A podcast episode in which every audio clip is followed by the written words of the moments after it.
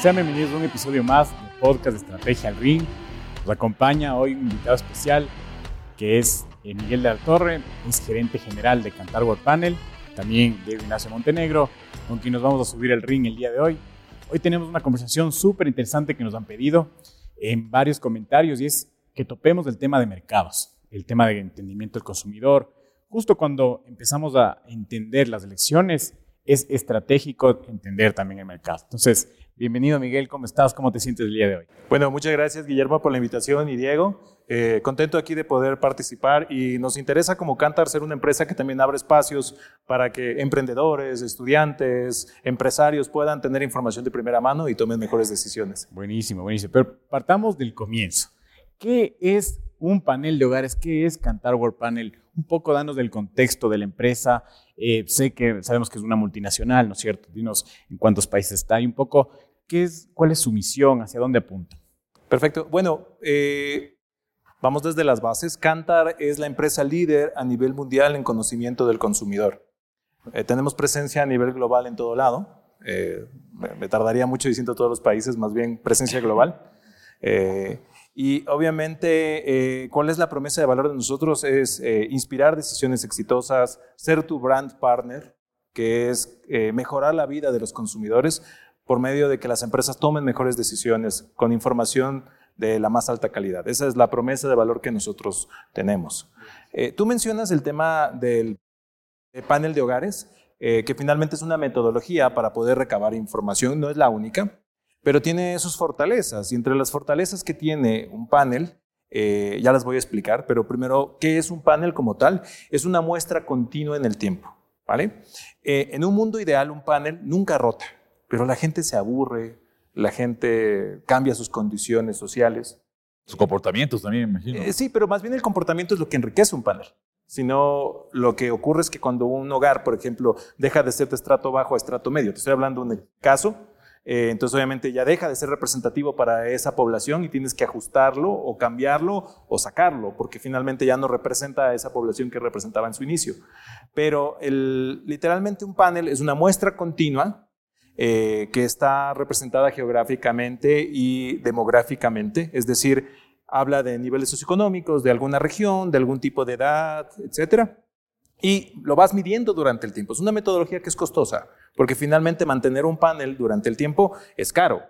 Hoy tú tienes diferentes tipos de metodologías. Puedes también tener estudios que los haces virtuales, que son de muy bajo costo, pero el problema es la representatividad, porque finalmente... La muestra, ¿no? Sí, más que la muestra es, es, los tipos de respuestas. Por ejemplo, te voy a poner un ejemplo.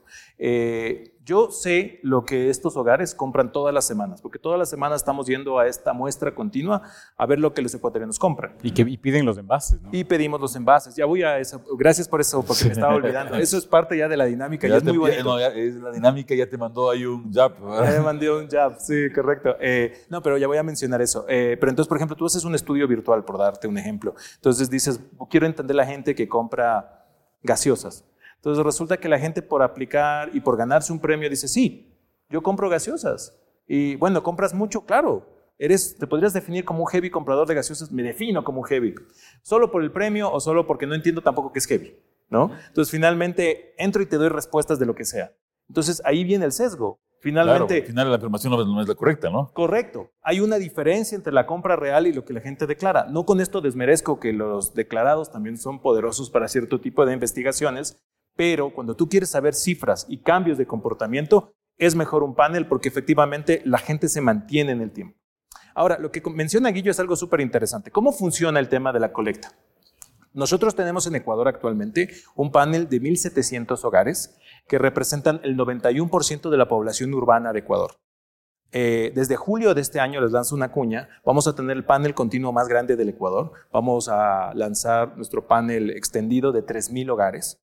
Eh, y eso nos tiene con mucho orgullo porque el Ecuador nunca ha tenido herramientas de este nivel. Entonces, una de las eh, promesas que, tuve cuando volví al país eh, era que Ecuador tenga las mismas fuentes de información que el resto del mundo, que eso es algo que nos falta. Importantísimo para la competitividad del país. Por supuesto, porque finalmente no puedes tomar buenas decisiones si no tienes buena data. Entonces, ya hablándoles de la dinámica, mm, ahorita 1700, desde julio 3000. ¿Qué es lo que hacemos? Todas las semanas vamos levantando lo que estos hogares compran, ¿no? Entonces tenemos el método físico, que es una encuestadora yendo a los hogares, sobre todo amas de casa de más de 50 años, amas de casa seniors, por decirlo así, les cuesta la tecnología. Entonces una ama de casa eh, se facilita cuando viene una encuestadora y te pregunta, ¿no? Y hasta le hace compañía.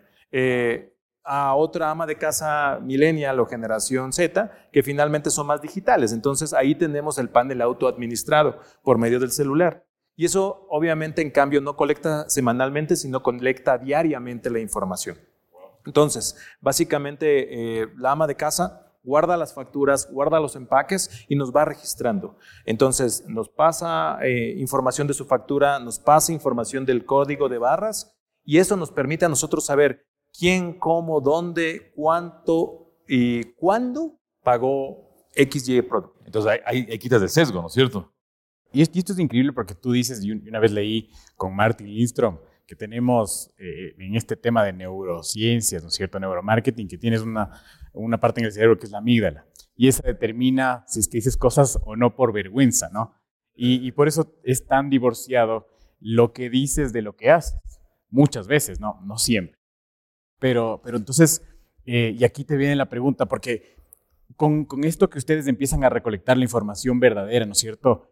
¿Cómo le restan relevancia quizás a, a otros estudios, o sea, que son quizás más cualitativos? ¿O cómo eh, validas los otros estudios cualitativos? Porque, por ejemplo, ahora que tienes la Big Data, ¿no es cierto? Y, y ya haces un cross de información entre varias categorías, tienes una información mucho más real de lo que te daría un, estudio cualitativo, ¿no es cierto? ¿Cómo ustedes, digamos, se integran a esa tecnología? ¿Han pensado hacerlo? ¿O, cómo, eh, digamos, estructuran un servicio en donde de verdad tienes un diferencial y que muestras hacia el camino a seguir, digamos, a las, a las empresas? Bueno, es, es, una buena pregunta porque finalmente, y esto es algo que se habla mucho en investigación de mercados, es un básico. Eh, no es necesariamente sustitutiva a una metodología, pueden ser complementarias, porque también si tú tienes un dato cuantitativo, pero no tienes el cual y por detrás que te diga los porqués, puede ser un dato muerto y obviamente ya no es tan útil. Que, generalmente, pero discúlpame ahí, pero generalmente eh, las empresas le hacemos más caso al cuantitativo. O sea, de, de alguna manera, o, o, es una mezcla de las dos cosas? No, curiosamente en el Ecuador más bien a veces tomamos decisiones con el cualitativo. Es decir, más objetivas. Más, sí, correcto. Más gut feeling, si se entiende. O sea, más intuición. Es, es ese sentimiento en el estómago. Más, más intuición me parece y, a mí, ¿no? Sí, y eso es peligroso. O sea, no, no es que, no estoy desmereciendo para nada la metodología. Eh, quede claro esto para los eh, oyentes. Lo que trato de decir es que a veces no usamos el proceso correcto para tomar decisiones. Entonces, poniendo el ejemplo de lo que tú mencionas, eh, haces un focus group con cinco personas, diez personas, y de repente salen cierto tipo de ideas, ¿no? Y entonces finalmente hay empresas que toman decisiones a partir de eso. Y esto es una percepción muy personal, porque tienes una muestra muy chiquita. Entonces obviamente dice, ah, no, es que una ama de casa dijo que se volvió vegana. Eh, entonces dice, dice, bueno, entonces vamos a lanzar una línea vegana porque es la nueva tendencia. Ok, es verdad, está viniendo esa tendencia. Pero ahora, ¿cuánta gente convierte en verdad? ¿Cuánta gente en verdad entiende lo que es vegano? Eso es otra. Me, mató una, una, anécdota, les cuento una. Un cliente me contaba que estaban haciendo un testeo de un producto eh, que era para cocinar. Entonces, obviamente, tenían un set de amas de casa que cocinaban y les decía eh, una de las amas de casa, ¿sabe que es que yo soy vegana? Ah, bueno, entonces déjeme le retiro el queso y el, y el pollo para que pueda comer. No, no, no, es que queso y pollo sí como. Lo que no, lo que no como es carne roja. Eh, y, y, eso me da paso, Miguel, a un tema que a mí me preocupa mucho desde el punto de vista estratégico. Eh, tenemos una confusión tremenda de los términos, tenemos una confusión, esto pasa en, en estrategia también, ¿no? Porque una elección que haces la colocas en la propuesta de valor y realmente no es la propuesta de valor, es, es parte de los segmentos del cliente o es parte de, la, de las alianzas o es parte de, y no entendemos esto hasta cuando no le mostramos las posibilidades y dice, a ver, esto es de aquí, esto es de aquí y esto es de aquí. Y en la época que Guido ya topó este asunto, en época del, del, Big Data, tuvimos hace poco un capítulo que grabamos sobre, sobre el tema de inteligencia artificial y la data es fundamental y lo más importante para la inteligencia artificial. Y, pero las empresas siguen tomando decisiones intuitivamente o en lugar de ver una tendencia fuerte por la data, a eso me refería, eh, ven una moda y se cuelgan de la moda y resulta ser que su estrategia va por un lado, pero se enganchan con esta moda y cambian totalmente sus elecciones del modelo estratégico. No, no, correcto. Y eh, tomando el punto de lo que decía Guillo, eh, el tema es de que hoy por hoy las metodologías se están integrando. Primero, para responderte la pregunta y que no se quede suelta, las metodologías se integran. En el mismo panel nosotros, por ejemplo, mandamos cuestionarios para poder fortalecer los porqués. Y esa, ese es el Ferrari de la investigación, porque finalmente tú tienes la data cuantitativa y tú puedes saber, por ejemplo, quién es el heavy comprador de una marca y a ese hogar específicamente le mandas. Entonces tú sabes que las respuestas son tan poderosas porque este tipo tiene ese patrón. Entonces no es un perceptual. Ahora, respondiendo a lo otro que tú dices, Definitivamente las empresas eh, existe un sesgo porque históricamente tú vienes haciendo las cosas bien. Ocurre mucho, sobre todo en empresas familiares. Así lo siempre, ya lo hemos hablado. Sí. Empresas familiares ocurre bastante. Eh, que se han enfocado mucho, en la, se han quedado en la época de la industrialización, por decirlo así. ¿A qué me refiero? Eres una empresa buena, productiva, que hace, eres una máquina de fierros, eh, entonces obviamente productivamente puede ser que hagas productos, pero no entiendes al consumidor. Entonces, no el servicio, exacto, y, exacto, no enganchas, eh, no entiendes finalmente si lo que vas a construir es bueno o malo y cuál es el potencial. Y ese es el reto de las eh, planificaciones estratégicas, que tengas un fin, que tengas un objetivo y lo que yo, eh, o bueno, en mercadeo se, llama el size of opportunity, o sea, el tamaño de la plata, cuánto vas a ganar, eh, show me the money, como lo quieras llamar, finalmente, que obviamente justifique por qué te vas a lanzar a hacer eso. Que es interesante porque eh, los porqués a veces nos quedamos con la primera respuesta. Es una, técnica que utilizamos mucho en investigación y esto también es importante decirlo que es el laddering, ¿no es cierto? Es decir, el porqué del porqué del porqué. Yo no me quedo con el primer porqué. Y creo que esa es función de empresas como Cantar en el sentido de, llegar a la raíz del problema, ¿no es cierto? O a la raíz de la respuesta, porque a veces tomamos decisiones con el primer porqué, ¿no? Entonces, eso más o menos, más o menos pasa en el liderazgo, ¿no? Que dice, oye, líder o líder, entre comillas, ¿no? El jefe dice, oye, ¿por qué no vendemos, no? Eh, ¿Por qué este vendedor no viene? Entonces hay que votar al vendedor, pues. Sí, pero la, realidad de las cosas es que es un problema, si comienzas a preguntar, es un problema del proceso o peor aún, es un problema de liderazgo realmente, ¿no? Entonces, ¿cómo, cómo, cómo analizan esa, esa información para poder llegar al porqué, el porqué, el porqué que realmente decirlo estratégicamente a la compañía?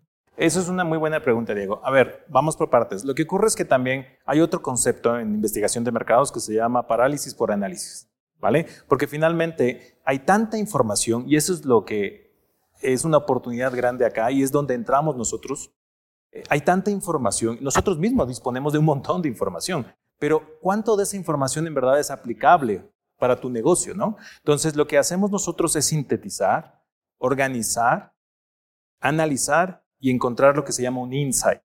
¿Vale? En nuestra ciencia, en la investigación de mercados, lo más poderoso es esto que se llama insight, que es una oportunidad que, tú puedes, un hallazgo que tú puedes convertir en una oportunidad. Ver más allá de lo evidente. Exacto. Es, es bueno, esto es un hallazgo, ya. Por, el por qué que tú dices, ¿no?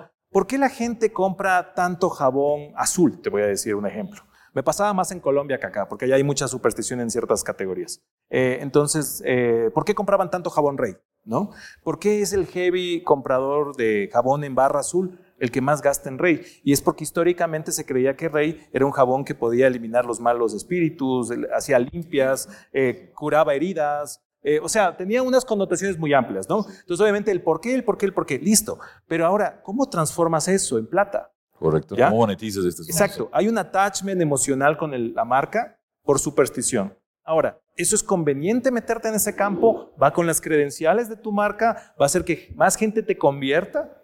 Esos son los porqués en los que tienes que pararte y entender hasta dónde jalar. Interesante, porque, porque aquí juega mucho, ¿no? A veces queremos entender al ser humano solamente desde un punto de vista racional. Voy a meterme con el consumidor, que es una de las principales elecciones que hacemos en los modelos estratégicos, o con las tribus de consumidores. A mí me gusta más ese término, pero eh, a veces pensamos que todo es lógico, ¿no? Y que las respuestas de los, de los clientes en un panel o en una encuesta son extremadamente lógicas y que es la última respuesta. Y al final entendemos al ser humano como una mezcla de, también de creencias, de emociones, de, de, aspectos que, que, a veces, muchas veces no se considera porque no son cuantitativos exclusivamente, sino cualitativos. ¿Cómo eliminar esos sesgos? ¿Cómo eliminas esos sesgos o cómo eliminas el sesgo de que el cliente te mienta, no? Yo sé que en los paneles es más difícil porque ya le vas viendo permanentemente y vas eliminando el sesgo posiblemente, pero en general porque a, a, veces, y conversábamos con esto con, con Guido y decíamos, a veces las investigaciones de mercado nos dicen lo que ya sabemos, ¿no? Entonces, ¿cómo, eliminamos los sesgos, no es cierto? Entonces, eh, y, de, repente algún, algún funcionario genio de algún lado dice, ¿no es cierto? Oye, eliminemos la investigación, de este asunto y es a veces porque no obtienen los datos que quieren obtener o no ven más allá de lo evidente. Bueno, hay, hay un par de cosas importantes. Tú has mencionado algo. Las investigaciones nos cuentan algo que ya sabemos.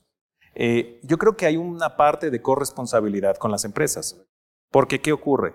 Eh, y nosotros le decimos a nuestros clientes, y nuestros clientes lo tienen súper claro, nosotros somos tu partner estratégico, somos tu aliado para desarrollar marcas. Mientras más data tú me des, mientras más información tú me vos, vos me cuentes o me transparentes tu estrategia, yo te puedo devolver con mejores insights.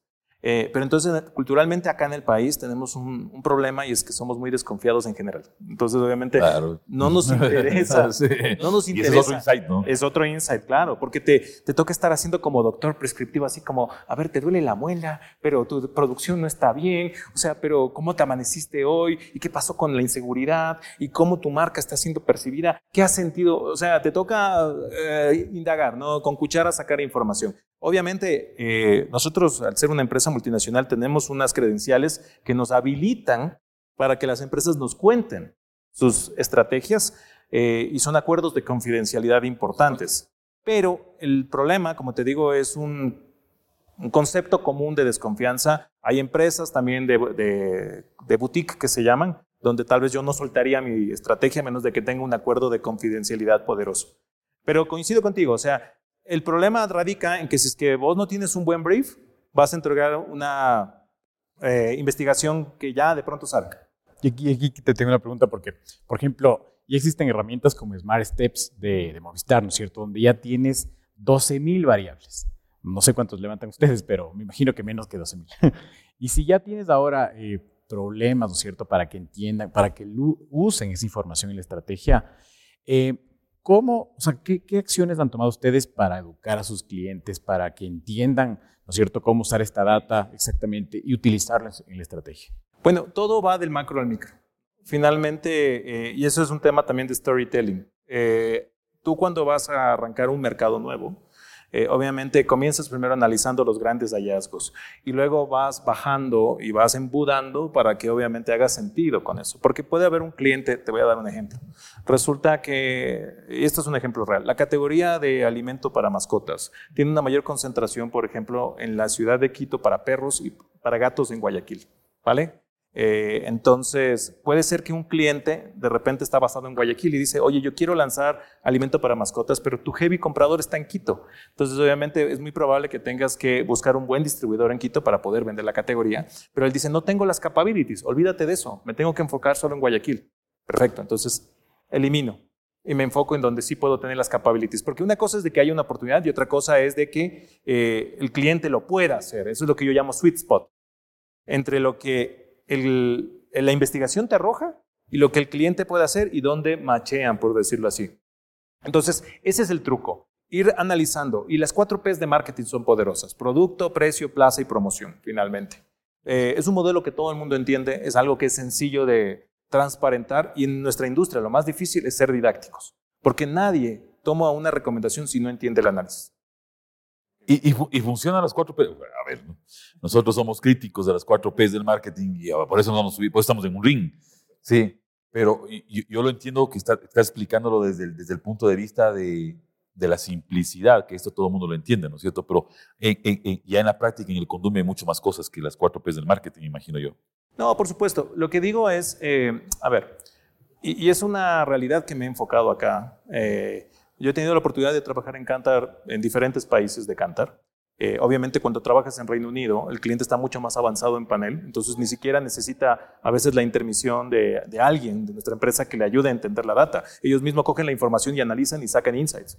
Pero en Ecuador, en cambio, tenemos otro tipo de cultura. Nos gusta que nos den demasiadito, que me ayudes a entender de una forma más didáctica y no, no es nada de malo, o sea, simplemente es el es el ciclo de vida de la investigación. Entonces, obviamente, como estábamos acostumbrados a hacer cosas mucho por el sentimiento, el feeling de que nos funcione, eh, o la experiencia que hemos tenido en el pasado, lo que ya estábamos hablando un poco al inicio, entonces es un proceso que cada vez se está abriendo más. Pero obviamente hay países que están más evolucionados porque han tenido la metodología más tiempo. Entonces, lo que yo trato de decir con esto, eh, y coincido contigo, es de que hay más oportunidades, pero tú tienes que ir paso a paso.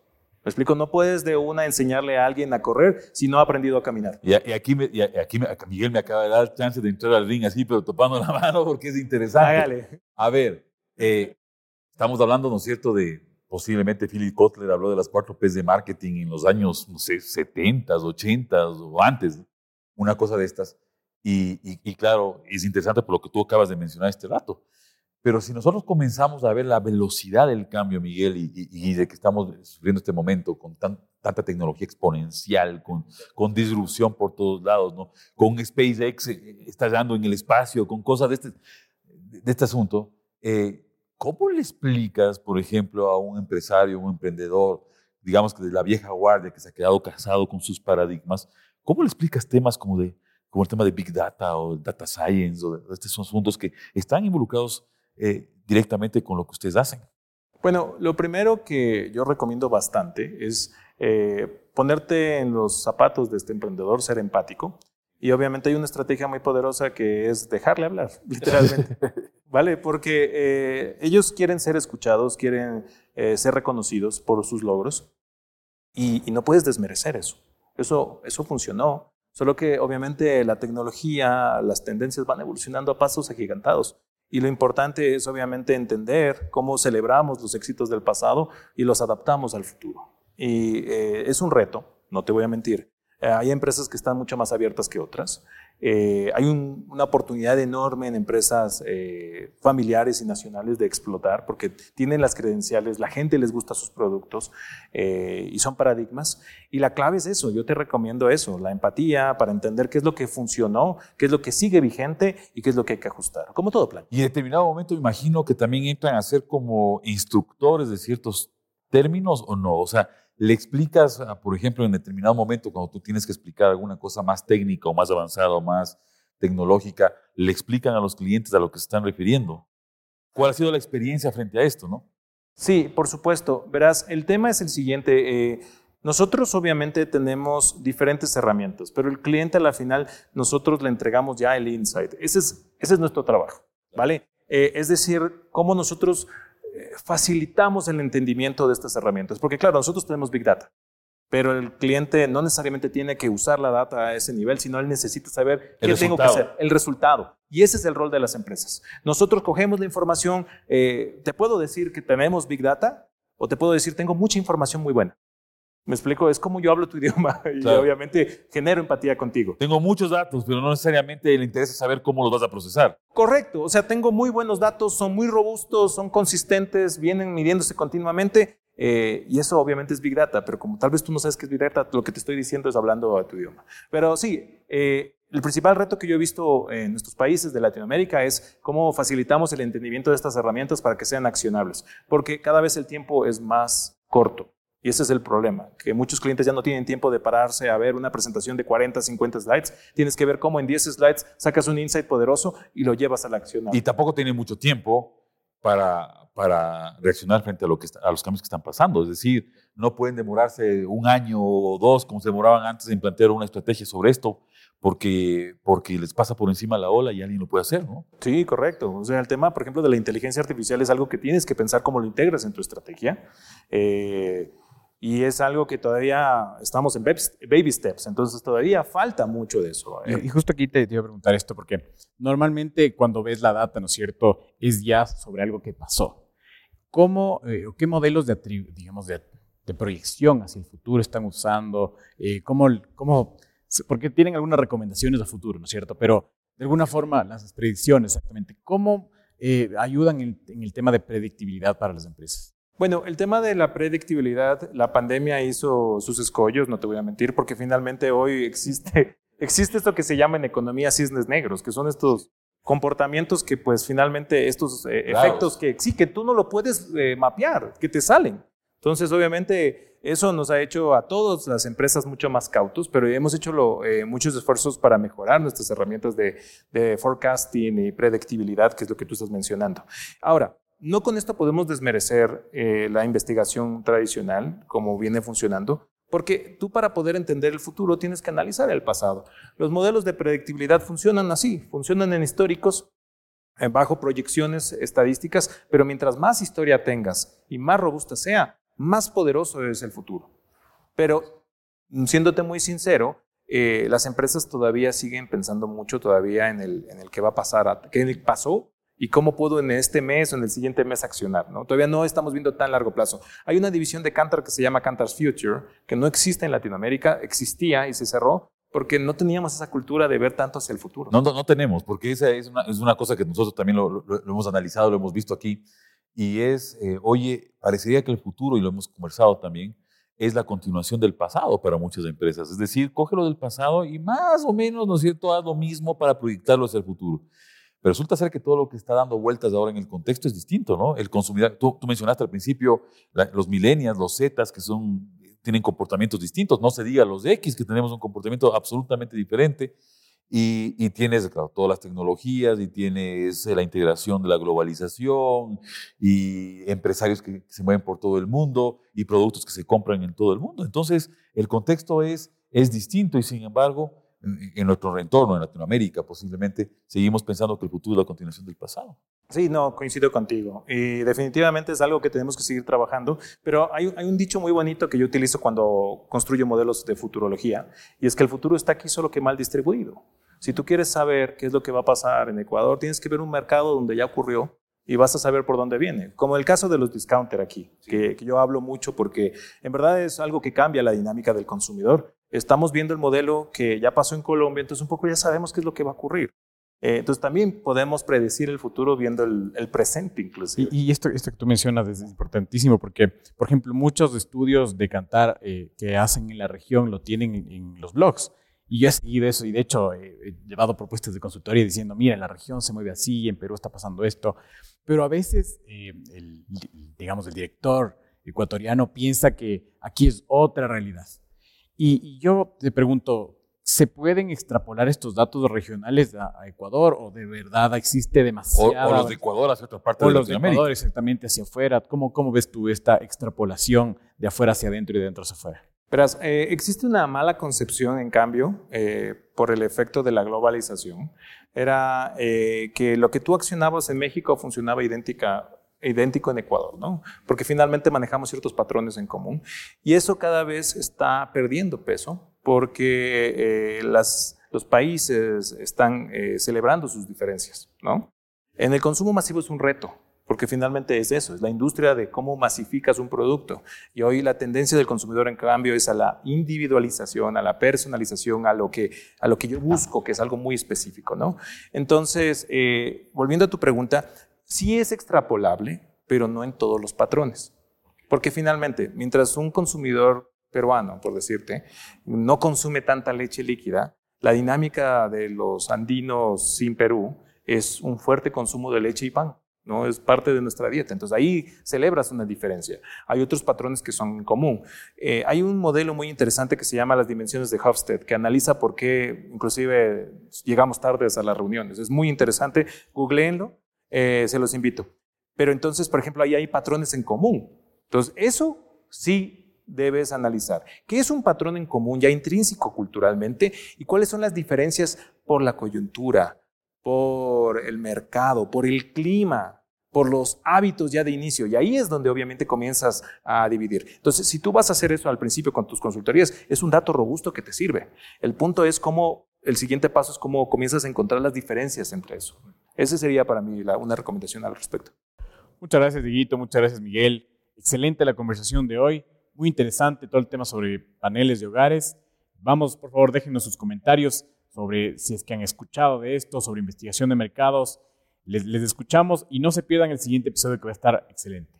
Que tengan un buen día.